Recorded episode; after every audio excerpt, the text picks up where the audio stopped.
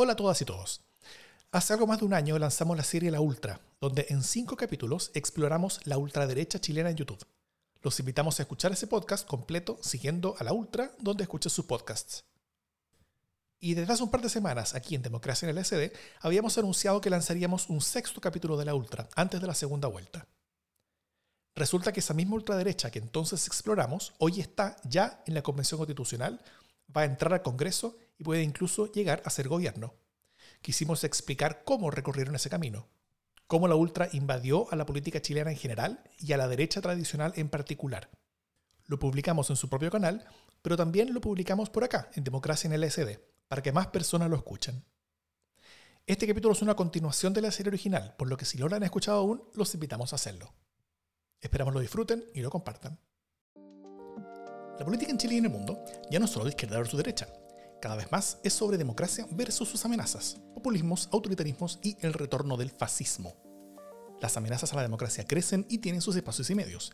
La defensa, promoción y proyección de la democracia también merece los suyos. Ese es nuestro objetivo. Mi nombre es Davos Mimisa, es de Plaza Italia y esto es La Ultra, una serie especial de democracia en LSD.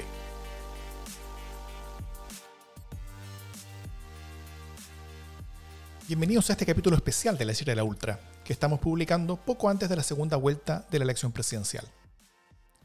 En este particular momento tenemos a un liderazgo como José Antonio Cast, cerca de llegar a la presidencia de la República, y a figuras que cubrimos en la Ultra, peligrosos agitadores culturales que pulularon y crecieron en YouTube, ya insertas en la Convención Constitucional y como parlamentarios recién electos cerca de asumir.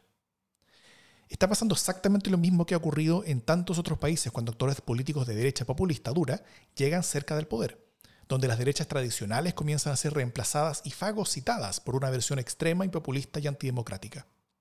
La primera víctima, también en Chile, está siendo la derecha tradicional. Está siendo invadida y conquistada. Y desde ahí, esta ultra ha entrado como tromba hacia el mainstream de la política y nuestra discusión nacional será peor y nuestra democracia será más frágil por ello. Esto no fue un accidente. Hay responsables. Hay lecciones también por aprender. Así que quisimos contar esta historia en el estilo de la Ultra. Para comenzar, rebobinemos al momento donde nos quedamos cuando la Ultra fue publicada, en octubre del 2020, a semanas del plebiscito. Soy yo el causante del coronavirus, de la desigualdad y de todos los problemas que tiene Chile. Soy la virgen que los, que los, que los políticos chilenos quieren arrojar al volcán para calmar a la Pachamama. Y mala cueva nomás. No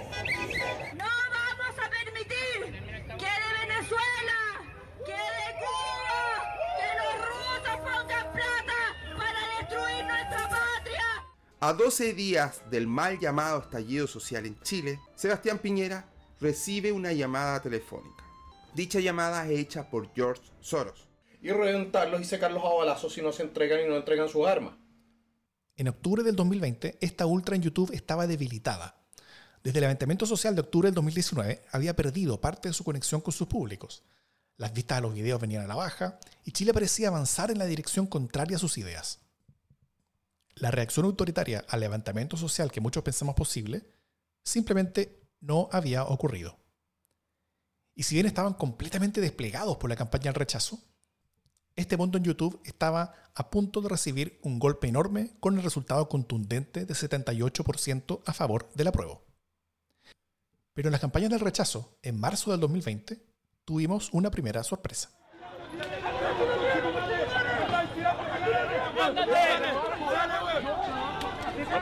Imágenes de la última marcha por el rechazo en Providencia, registro que muestra agrediendo junto a otros manifestantes a un joven en la comuna. Al frente de las protestas por el rechazo es un hombre conocido no solo por sus amenazas. En la última protesta se ve portando este escudo, uno que habría sido confeccionado según denuncias en redes sociales, la que sería una oficina comunal de la UDI. Usted si quiere hacer un escudo bueno, me pescar la instrucción. Bulnes 80 es su dirección. Los afiches y las palabras vincularon al lugar con una sede del diputado gremialista Jorge Alessandri. Puta, ¿qué está haciendo esa weá de la Alessandria? Hay que sacarla, pero bueno. Escudos y elementos que se han visto en violentos hechos en medio de marchas por el rechazo. A pocas semanas del plebiscito que determinará si los chilenos quieren o no una nueva constitución. ¿Se acuerdan de esa noticia? Uno de los organizadores de esa fuerza de choque que operaba desde una sede de la UDI era un viejo conocido de la Ultra. Nos vamos a matar a todos igual, hermano. Nos vamos a matar a todos igual. Nos vamos a matar a todos. Al día siguiente de revelar esta asociación entre las fuerzas de choque callejero ligadas a la Ultra con la UDI, varios dirigentes de ese partido se hicieron los desentendidos y sorprendidos incluso. Al día siguiente, tanto Joaquín Lavín como el diputado Jorge Alessandri emplazaron a la mesa del partido a aclarar la situación. El secretario general de la UDI, Jorge Fuentes, dijo que pidieron un informe a la directiva comunal de Santiago y que en caso de detectar irregularidades pasarían a militantes al Tribunal Supremo. ¿Qué pasó finalmente con este caso? No lo sabemos. Ni las presentaciones a los tribunales supremos partidarios ni las resoluciones que estos toman son públicas. Lo que sí sabemos es que la noticia no tuvo seguimiento nunca más. Ahí es donde tuvimos la primera pista de que estas fuerzas que operaban en sus burbujas de YouTube estaban teniendo influencia en algunas bases partidarias. Probablemente esas mismas bases también dedicaban horas y horas viendo videos de YouTube y ya se sentían parte de ese mundo. La segunda sorpresa la tuvimos ya entrada a la franja electoral, para el plebiscito. Una sorpresa amarga para todos quienes hicimos escuchamos la ultra esos mismos días. Recordemos las campañas oficiales para plebiscito, las que podían recibir recursos por la vía de donaciones legales a través del CERVEL y que podían también contar con minutos en la franja televisiva. Esas campañas eran solamente las definidas por los partidos políticos constituidos. Los tiempos en la franja eran según la participación en el Parlamento de cada partido. Así, para la campaña al rechazo, la UDI tenía 4 minutos y 5 segundos y su franja era básicamente intervenciones de ciudadanos. Hola, soy Daniel, trabajador social, y desde Pablo Roca, en La Pintana, te doy la bienvenida a la Franja del Rechazo. Hola, yo soy Macarena, tengo 27 años, eh, estudié ciencia política, también hice un máster en política educativa. Hola, mi nombre es Elsia Frione, hago repostería en mi casa, soy de Puente Alto y voto rechazo. El mensaje inicial en la franja de la UDI decía un texto. En esta franja no verás actores ni políticos. Eran supuestamente ciudadanos que solamente indicaban por qué ellos querían el rechazo. RN, en cambio, tenía 3 minutos y 18 segundos, que eran el 70% del tiempo que le correspondía. El otro 30% lo adjudicó para la campaña de RN por el apruebo. Su franja mostraba a RN como una familia diversa, que seguía unida a pesar de tener diferencias. Estos dos hermanos se ven iguales, pero votarán distinto en el plebiscito. ¿Y por qué? Porque queremos lo mejor para Chile. En democracia, todos tenemos distintas opiniones. Lo importante es respetarnos. Y el Partido Republicano, por tener oficialmente solamente un parlamentario, contaba con solamente 5 segundos. Así que su franja era solamente su escudo latiendo. Evópoli no usó su tiempo ni para la franja del rechazo ni para el apruebo, por las divisiones y cambios internos que vivieron durante esa campaña. Los partidos de derecha sí participaron, todos e íntegramente, en la campaña por la convención mixta, según sus minutos y segundos proporcionales a su participación parlamentaria. En general, cada partido tenía su propia campaña y la coordinación entre ellos era menor. Lo mismo pasaba con la campaña del apruebo. Una de las grandes críticas a las campañas fue la cacofonía de ideas, gráficas y estilos diferentes que impedían tener una transmisión clara de qué cosa era el apruebo o qué cosa era el rechazo. Además de los partidos, también tenían espacio organizaciones sociales que fueron inscritas por estos. Así que al final, por la poca participación del Partido Republicano, parecía que esta ultra tendría poco espacio en las campañas oficiales. Esto hasta que ya viene entrada la franja, el 14 de octubre, en el espacio de la UDI, una intervención de uno de estos supuestos ciudadanos comunes y corrientes que hablaban ahí, nos llamó la atención. Hola, mi nombre es tengo 40 años. Yo quiero un Chile mejor y por eso rechazo. Voto rechazo por sentido común. Podemos decir que Chile despertó y Chile es un país mejor, con más cesante y más pobreza, con kioscos, almacenes, supermercados quemados. ¿Reconocen esa voz? Es de nuestro viejo conocido, uno de los protagonistas del capítulo 2 de esta serie de podcasts el del canal de YouTube que tuvo un lento pero sistemático camino de radicalización, desde hacer análisis de cómics hasta, bueno, esto que escucharemos del canal, dicho en el idioma oscuro de Mordor y con la voz de Darth Vader, conocido por perlas como A 12 días del mal llamado estallido social en Chile, Sebastián Piñera recibe una llamada telefónica. Dicha llamada es hecha por George Soros. Está bueno darlo a conocer a todo el mundo, que es el hecho de que la explosión ciudadana en Chile nunca fue explosión ciudadana, estaban metidos gente y organizaciones extranjeras, partidos políticos extranjeros y criminales. Esto ya sale a la luz y poco a poco se han ido reuniendo más pruebas para hablar sobre la mentira de la explosión ciudadana en Chile y que realmente fue una intervención extranjera. La gravedad de lo que vimos no podía ser subestimada. La UDI le había entregado espacio de su propia franja televisiva a este esparcidor sistemático de conspiraciones filofascistas y antisemitas para aparecer en televisión abierta en forma gratuita en un espacio que duró varios minutos. Y no solamente esparció parte de sus ideas, sino que la UDI hasta promocionó en televisión el canal de YouTube del personaje.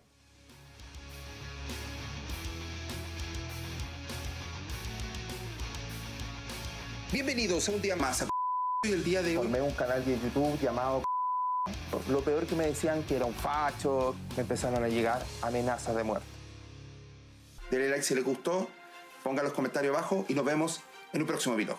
No podemos dejar de mencionar que este mismo personaje recientemente reveló en una entrevista con Nicolás Copano que se había salido de ese mundo ultraderecha y denunció cómo funcionaba ese mundo. Pero es nuestra opinión editorial que las opiniones de personajes así, dedicados en forma sistemática a la desinformación, no deberían ser validadas solamente porque ahora dicen cosas que nos pueden llegar a gustar.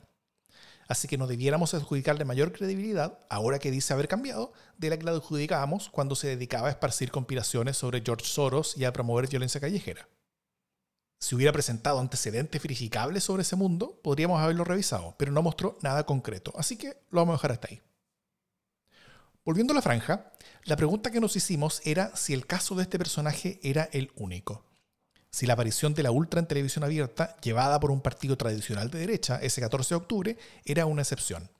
Así que hicimos la revisión. Revisamos todas las franjas del rechazo y por la convención mixta. Viendo que la de RN y la de Bópoli eran principalmente hechas por actores pagados, así que anotamos a todos los ciudadanos y ciudadanas que la UDI mostró en su espacio que, según ellos, no tendría políticos. En total eran alrededor de 50 personas, donde había dirigentes vecinales, algunos emprendedores, militantes de base del partido, entre otros. La mayoría apareció más de una vez en la franja, varios aparecieron múltiples veces. Luego cruzamos sus identidades con YouTube viendo quiénes tenían participación en canales ultra. Y ahí nos encontramos con varias sorpresas. El caso del personaje anterior no era una excepción. Es más, no era ni siquiera el peor. Lo que encontramos es que no era uno, no eran dos, ni eran tres, eran once. Cerca de un 20% de todos los ciudadanos supuestamente normales a los que la UDI decidió dar protagonismo en su franja electoral tenían activa participación en el mundo ultra de YouTube. Y de esos 11, 6 eran, y algunos siguen siendo, protagonistas habituales de la fábrica de radicalización y desinformación que maneja Teresa Marinovich. Y a diferencia del personaje supuestamente arrepentido, la mayoría apareció más de una vez en la franja. Contamos al menos 28 apariciones, cada una con un testimonio personal y con el nombre en pantalla de personajes ligados a la Ultra en la franja del rechazo. Entre ellos, un invitado habitual a Paneles Ultra que tiene un canal propio con 12.000 seguidores, que tuvo tres apariciones en la franja. Hola, y les doy la bienvenida a la Franja del Rechazo. Es fácil hablar de democracia, pero el piso mínimo es la tolerancia. Yo jamás he tenido problemas con decir que soy gay, pero no puedo decir lo mismo al decir que soy gay y soy de derecha. ¿Y en su canal de YouTube? A ver, voten por mí, una porque yo soy defensor de la libertad, hemos hecho un trabajo muy, muy grande en este donde soy panelista estable con Tere Marinovic, una gran eh, constituyente que tenemos también en el Distrito 10 y seguir la línea de Tere Marinovic también, digo las cosas como son, deslenguado, sin censura, como tiene que ser. También un conductor usual de los programas de la fábrica de radicalización y desinformación de Marinovich, que tiene además un canal propio con 27.000 seguidores, además de mucha participación callejera en marchas y muy activo en campañas políticas, que tuvo cuatro apariciones en la franja. Hola amigos, mi nombre es... Soy creador de videos para YouTube y yo voto rechazo. Para ganar hay que votar. Yo rechazo. brígido como queman la iglesia. Yo no soy católico, pero cuando veo cómo destruyen cosas que no son de ellos, cosas que, que para ellos no provocan nada, me duele. Y podríamos seguir dando ejemplos de todos los restantes, pero les vamos a mostrar una más, un personaje muy conocido del mundo ultra, que no solamente apareció en un par de capítulos de la Franja Audi, con su nombre, sino que apareció prácticamente todos los días en las franjas de las supuestas organizaciones de la sociedad civil, donde hasta se disfrazó de Javiera Carrera. Ella también es usual participante de la fábrica de radicalización y desinformación de Marinovich. Hola, mi nombre es y como madre de familia ayudo a mis vecinos a través de un comedor solidario. La idea del comedor solidario salió de una iniciativa familiar. La solidaridad jamás ha dependido de una constitución. Que no te digan que necesitas una nueva constitución para cuidar a la gente. Hagámonos cargo, no en dos años, hagámonos cargo hoy. Cuidemos a nuestra gente. Y en este personaje vimos algo adicional, algo que no habíamos visto tan usualmente cuando grabamos originalmente nuestro podcast el año 2020. Este personaje llegó no solo a muchos canales ultra, sino que probablemente llegó hasta el final del agujero de conejo de radicalización. ¿Se acuerdan en el capítulo 2 cuando mostramos hasta dónde llegaban al final los caminos de radicalización? For us as Europeans, it is only normal again when we are great again. Hail Trump! Hail our people! Hail victory! En la ultra chilena también tenemos eso. Tenemos nuestros nazis. Ni siquiera quisimos mencionarlo en nuestra serie original, pero vaya que los identificamos en nuestra investigación. Sobre todo un personaje relativamente conocido y que también tiene un canal de YouTube con miles de seguidores. Él se hizo notar a fines del siglo pasado como el líder del movimiento Patria Nueva Sociedad y conocido internacionalmente como quien intentó organizar el año 2000 y en Chile el primer encuentro ideológico internacional del nacionalsocialismo, el que terminó suspendido luego que Carabineros identificara el lugar donde se estaba realizando en la clandestinidad. Este personaje quedó entonces detenido por emitir cheques sin fondos. Pero sigue existiendo hoy, ya mayor. Incluso recientemente hizo noticia asesorando al expresidente colombiano Álvaro Uribe en torno a conspiraciones sobre agitación popular.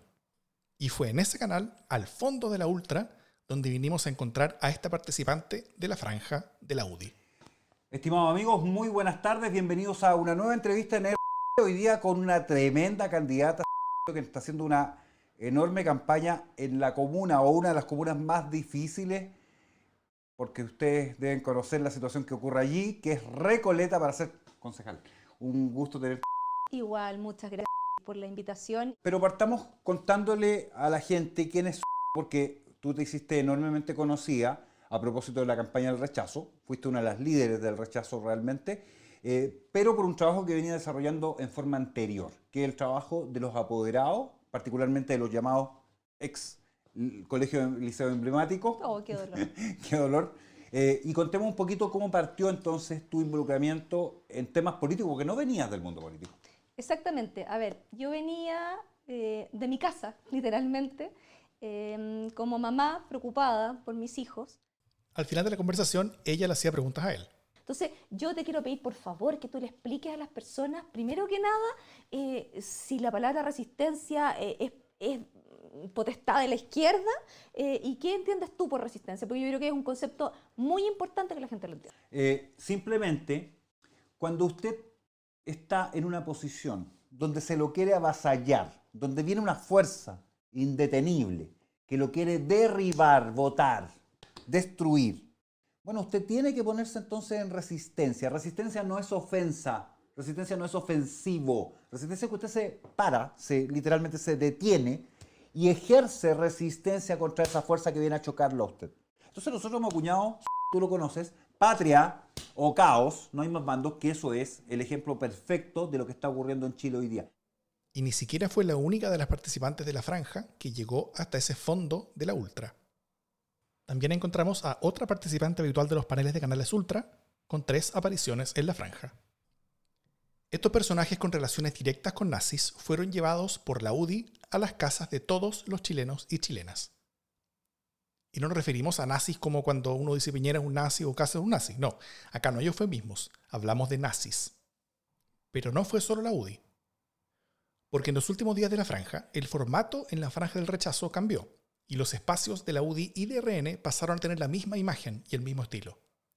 Incluso todos los espacios de las supuestas organizaciones de la sociedad civil se cuadraron también, demostrando que estaban completamente coordinadas con los partidos.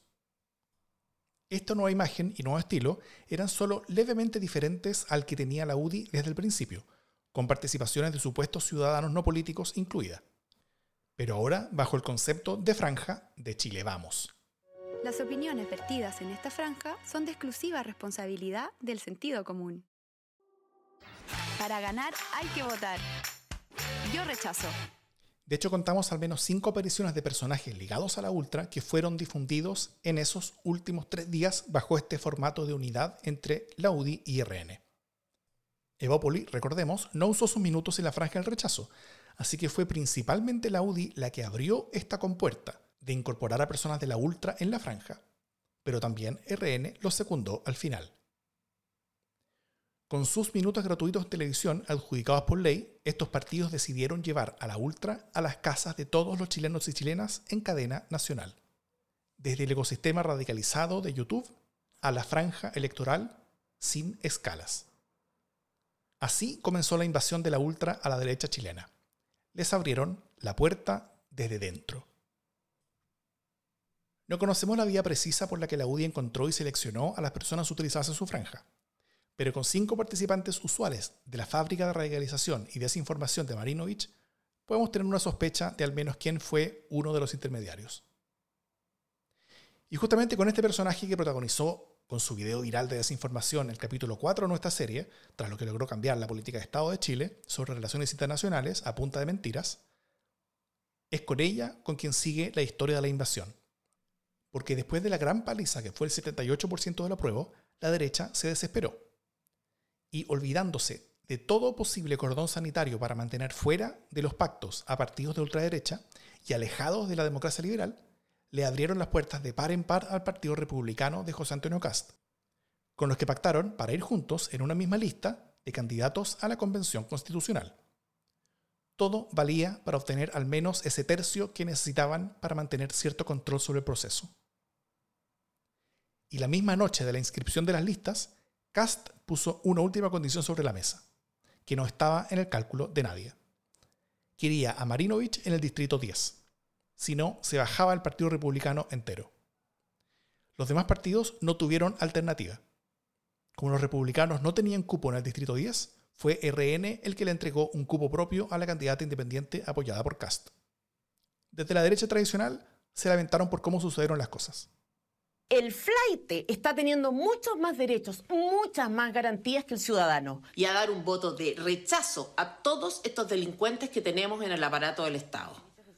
Polémica, frontal, conservadora y crítica del gobierno. Así ha sido descrita la columnista y licenciada en filosofía Teresa Marinovich, una figura que inesperadamente encendió la pradera en la derecha a horas de inscribir candidatos para las elecciones de abril próximo. A última hora, el Partido Republicano de José Antonio Cast pidió incluir el nombre de la youtuber, abriendo el conflicto en los partidos de Chile Vamos no estaba dentro de estos 13, de estos 13 nombres.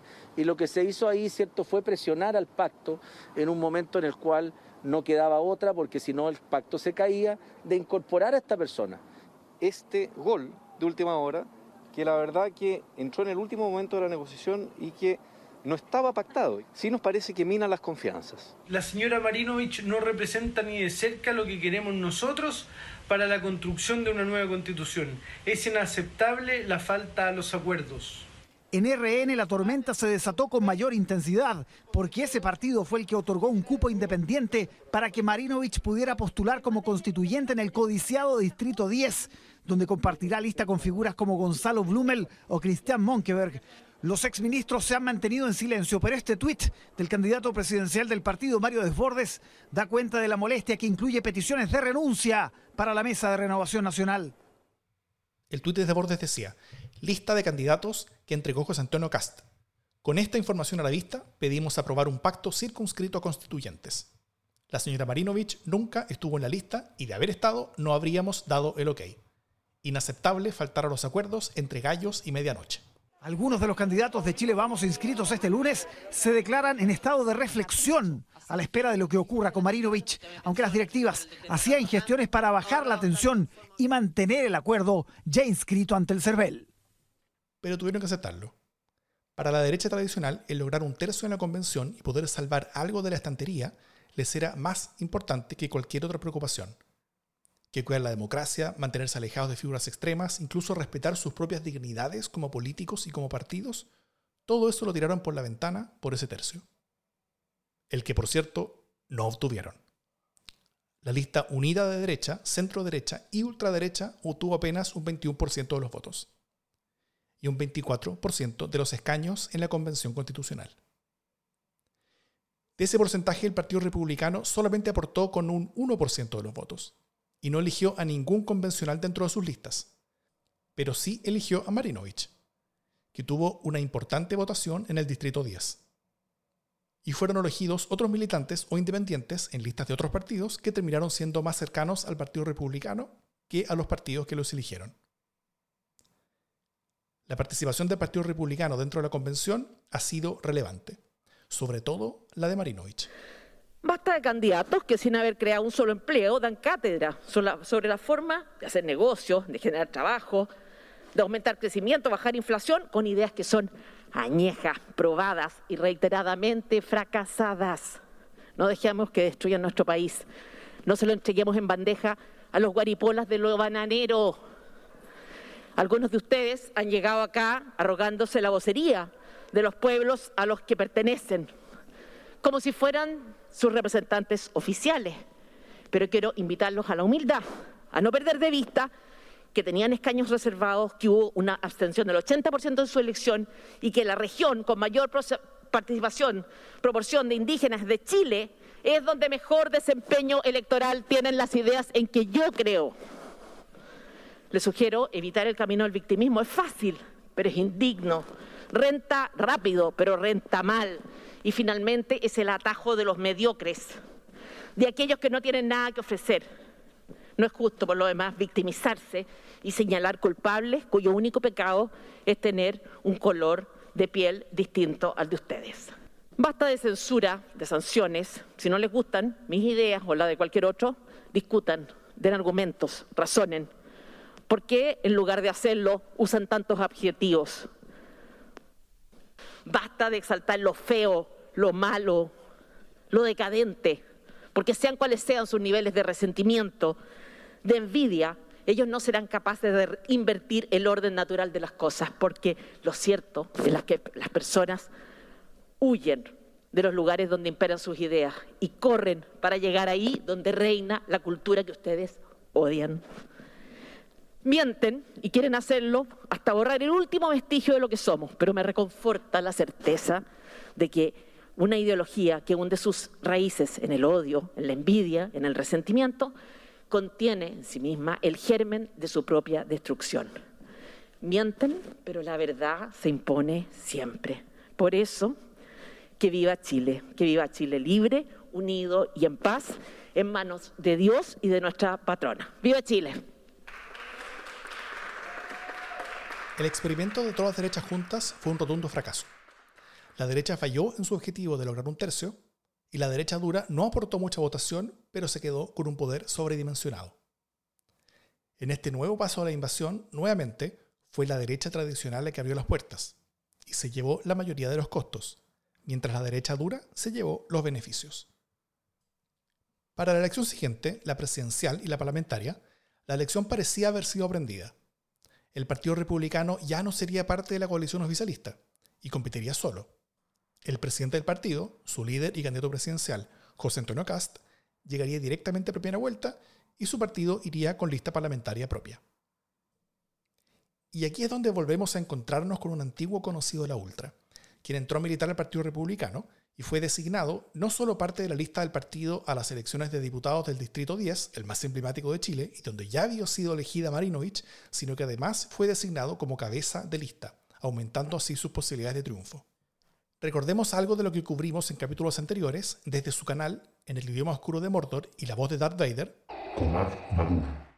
Sigamos el artículo, porque aquí hay una serie de puntos que la verdad es que nos muestran el nivel de falta de carácter, el nivel de falta de voluntad de parte del gobierno de hacer lo necesario para restaurar el imperio de la ley. Ya estamos hablando de hacer lo necesario. Eso significa agarrar a la gente que está disparando en Coyipulli, que le está disparando a la fuerza pública, y reventarlos y secarlos a balazos si no se entregan y no entregan sus armas.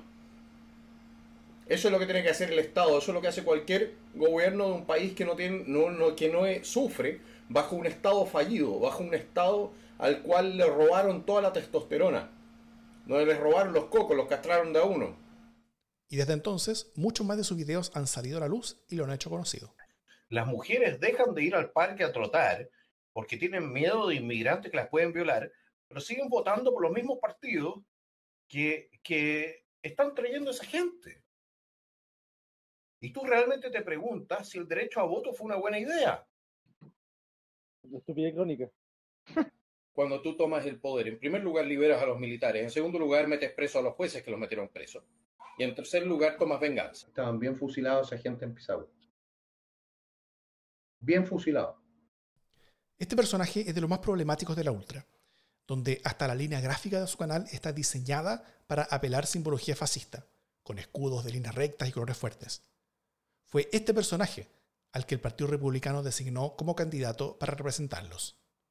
Y esas listas son firmadas tanto por el presidente del partido como por su secretario general.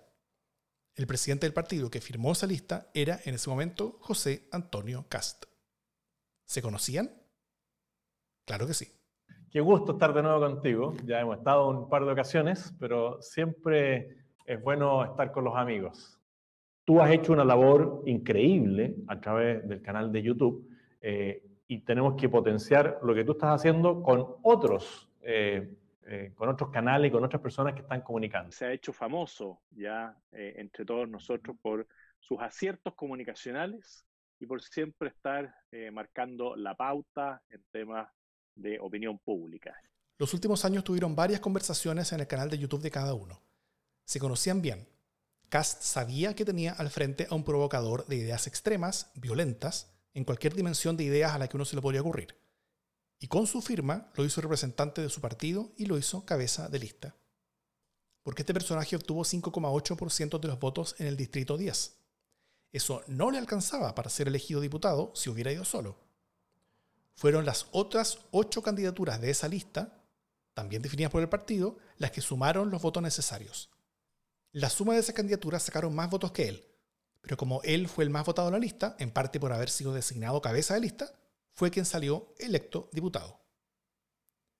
Y con eso lo que Cast logró fue llevar a un personaje de la ultra, un radicalizado, un peligro a la democracia, al centro del poder político en Chile. Y peor aún, sacarlo de la marginalidad y llevarlo al mainstream. Ya es muy tarde para seguir haciendo esfuerzos para no difundir su identidad.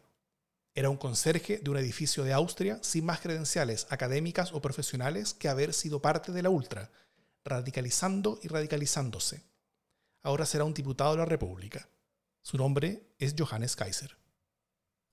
En mi usual espacio en Radio Sonar, esto dije sobre él un par de días después de las elecciones, el 23 de noviembre.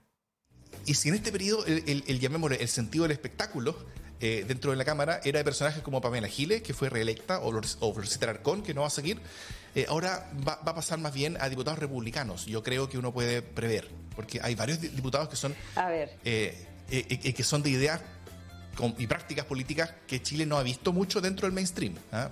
Vamos a ver mucho más como mm. toreo, troleo, provocación y formas de hacer política destinadas más a la guerra cultural que a probar cosas. Eh, algo de eso vemos en la convención ya con, la, con, lo que hace de vez en cuando Tere Marinovich, pero, pero en la Cámara hoy hay, o va a haber ahora, dos o tres diputados republicanos que son harto más duros que ella y, van a tener menos escrúpulos para, para generar conflicto eh, lo, más público y escandaloso posible. Eso es lo que yo, yo, yo, yo diría. con declaraciones polémicas, provocativas, etcétera. Claro.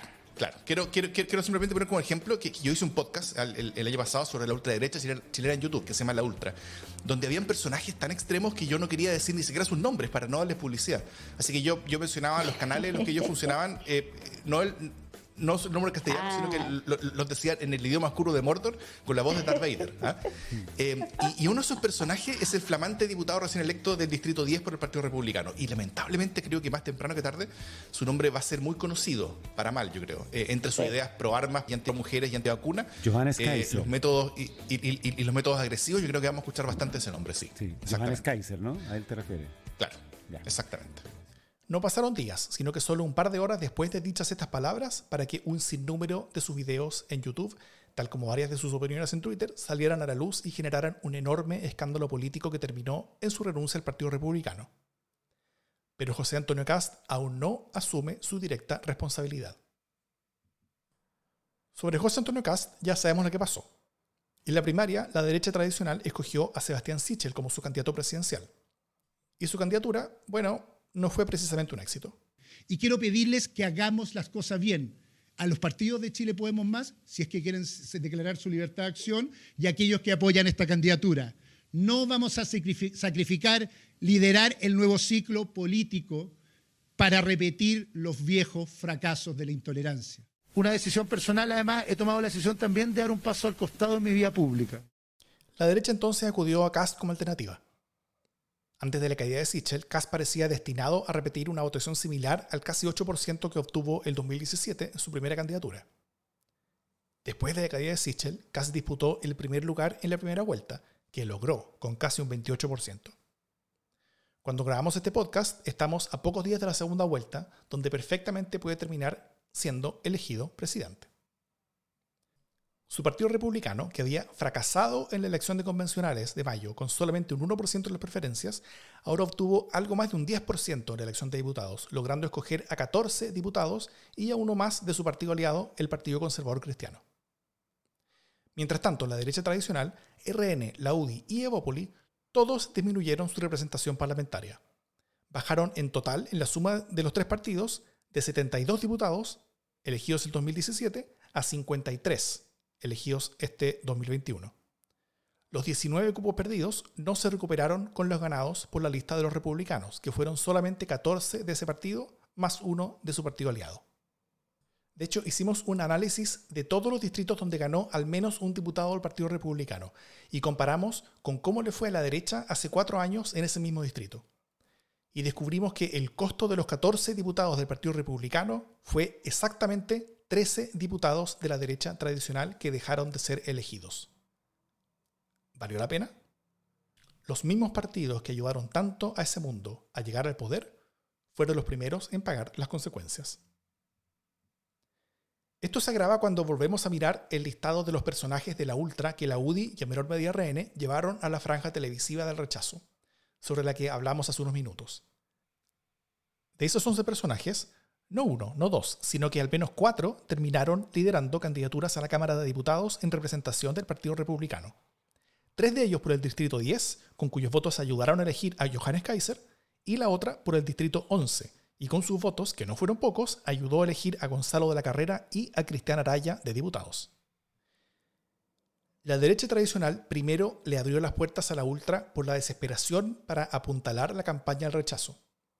Luego le abrió las puertas al Partido Republicano para intentar llegar al tercio de la Convención Constitucional. Ambos esfuerzos fueron espectaculares fracasos para la derecha tradicional.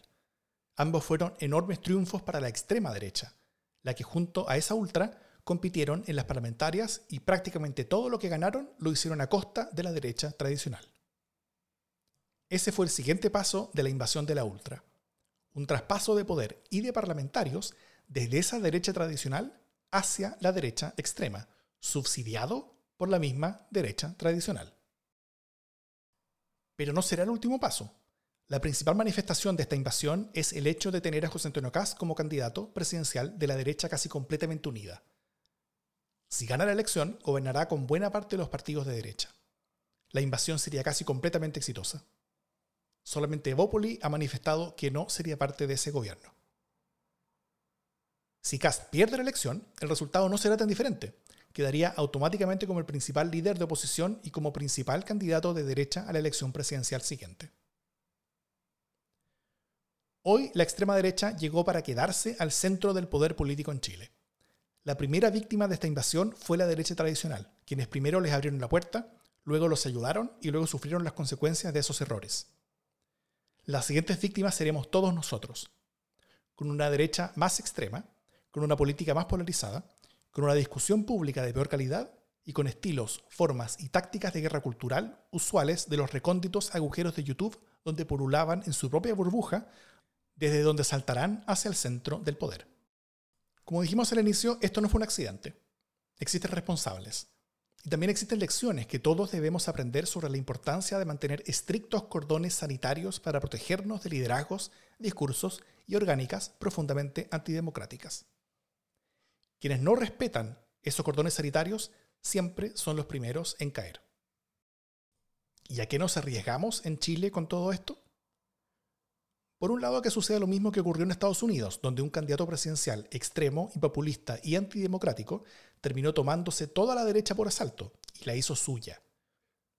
Y luego intentó tomarse, ahora literalmente, el Congreso por asalto para quedarse en el poder. Trump hizo mucho daño en su gobierno y perdió su reelección, pero la democracia norteamericana aún está a punto de desmoronarse con el daño que sigue haciendo hoy como líder de una derecha que ya no cree en las elecciones y que está haciendo todo lo posible para poder anular resultados electorales y poder declararse ganadores aunque hayan perdido la siguiente presidencial. En Chile ya estamos viendo a la derecha ser tomada por asalto por un liderazgo y una cultura política también extrema y también populista, que podría llegar a seguir un camino similar. Cordones sanitarios son difíciles de levantar dentro de la derecha a estas alturas, pero no es imposible hacerlo aún. En las izquierdas, estos procesos también pueden ocurrir. Y los últimos procesos electorales no fueron tranquilizadores en la capacidad dentro de la izquierda de aislar a liderazgos, discursos y orgánicas antidemocráticas. Ahí la amenaza es menos latente todavía, pero el trabajo para evitarla está aún por hacerse. Al final, tanto en derechas como en izquierdas, la respuesta siempre debe ser la misma. Poner por delante la protección a la democracia y dejar aislados a quienes prefieren dañarla poner a la democracia antes incluso que el beneficio propio de corto plazo. De lo contrario, si la democracia se deteriora de manera importante en el largo plazo, todos terminarán igualmente perjudicados. Aún estamos a tiempo de enmendar el camino. Terminemos recordando el final del túnel, el fondo del agujero de conejo que es la ultra, del que hablamos antes donde hay un literal nazi en su canal conversando con actores de ultraderecha intentando construir fuerza común. ¿Qué es lo que él opina sobre la derecha y sobre esta segunda vuelta? El Partido Republicano debiese transformarse en el partido hegemónico de la nueva derecha en Chile. La UDI, Renovación Nacional y Evópoli deben desaparecer o bien subsumirse bajo el Partido Republicano. No hoy día, porque no lo van a hacer, porque el republicano todavía no tiene la fuerza, pero en cuatro años sí lo puede lograr. ¿Para qué? Para acumular fuerzas para esa elección post-desastre de esos cuatro años. O dos. O dos. Había una tesis, ya que hablaron de nazismo, el Mercurio y otros, ¿no? De algunos connotados NS del pasado en Chile que hablaban del ganar perdiendo. Estoy riendo un poco porque sé que estoy siendo irónico. Si José Antonio llega a ganar la presidencia de la República, su deber y el de todos los patriotas es estar desde el primer día de su gobierno respaldándolo, pese a lo, pese lo que pase, pase lo que pase y pese a que él le pese. Eso. No pueden dejarlo gobernar solo, aislado. Tienen que respaldarlo completa mente, del primer al último día de su gobierno, sea como sea que se den las situaciones en adelante. No pueden traspasarle la responsabilidad de solucionar todo a él porque no tiene capacidad de hacerlo solo. No pueden descansar y bajar los brazos porque es lo que va a pasar. Y por eso lo estoy diciendo ahora. Porque si llega a ganar, ustedes van a decir, uff, qué alivio, se acabó. No se acaba nada, recién comienza. Y esto es lo que les quería transmitir entonces. Porque de llegar a ganar, lo que usted tiene que hacer, no solamente ir a votar para que gane, tiene que respaldarlo inmediatamente para que pueda gobernar, que eso es lo más importante. Y eso significa que todo el rechazo completo en su conjunto y toda la gente que en todo Chile se está dando cuenta que este es el único candidato que realmente vale la pena del desastre de candidatos que tenemos, tiene que apoyarlo para que gobierne. Eso significa que se va a tener que movilizar, eso va a- significa que tener que salir a la calle, eso significa que tener que enfrentar en la guerra cultural en que estamos metidos a los enemigos, eso significa que no hay que dar espacios. Porque después de esta oportunidad ya dije que si no se aprovecha bien es una victoria pírrica, tremenda, donde después nunca más se vuelve a ganar. Por eso, esto que estamos viviendo es un momento estelar, axial, de la historia de Chile para los próximos 40 años por lo bajo. Pero no parece ser solo una opinión sin conocimiento de causa. Porque un video que destacó hace poco el medio digital Interferencia de este mismo personaje nos recordó el siguiente momento, de hace un par de años, dejando clara la magnitud del peligro que corremos todos.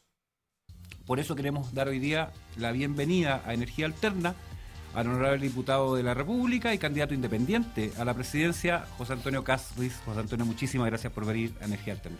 Bueno, muchas gracias por la invitación. Yo espero que después de este programa los otros candidatos se entusiasmen también a venir, porque son, creo, estos espacios donde uno puede conversar con más profundidad, con más tranquilidad, de cuál es la visión que nosotros tenemos del futuro de Chile. Mi nombre es Davor Mimisa, desde Plaza Italia, y esto es La Ultra. Recuerda que La Ultra es un programa especial del podcast Democracia en LSD. Si te gustó lo que hicimos con La Ultra y lo que hacemos cada semana con Democracia en LSD, te invitamos a hacernos un aporte mensual para ir fortaleciendo la comunidad de estos podcasts. Desde mil pesos al mes lo que quieras, puedas o creas justo aportar. Primero para cubrir los costos de nuestros programas y luego para poder crecer y hacer más y mejores programas como La Ultra para defender, promover y proyectar la democracia. A quienes nos aporten les contaremos en qué estamos usando cada peso aportado y también les daremos un programa adicional al mes. El link para hacer aportes mensuales del monto que quieras, por ahora con cualquier tarjeta de crédito, está en las notas de este podcast. Agradecimientos a Carlos Troncoso, Ricardo Pomer, Patricio Sainz, Jimena Jara y principalmente a Tomás Croqueville, a quien perdimos hace poco y fue clave en la investigación para esta serie, que queda del dedicada.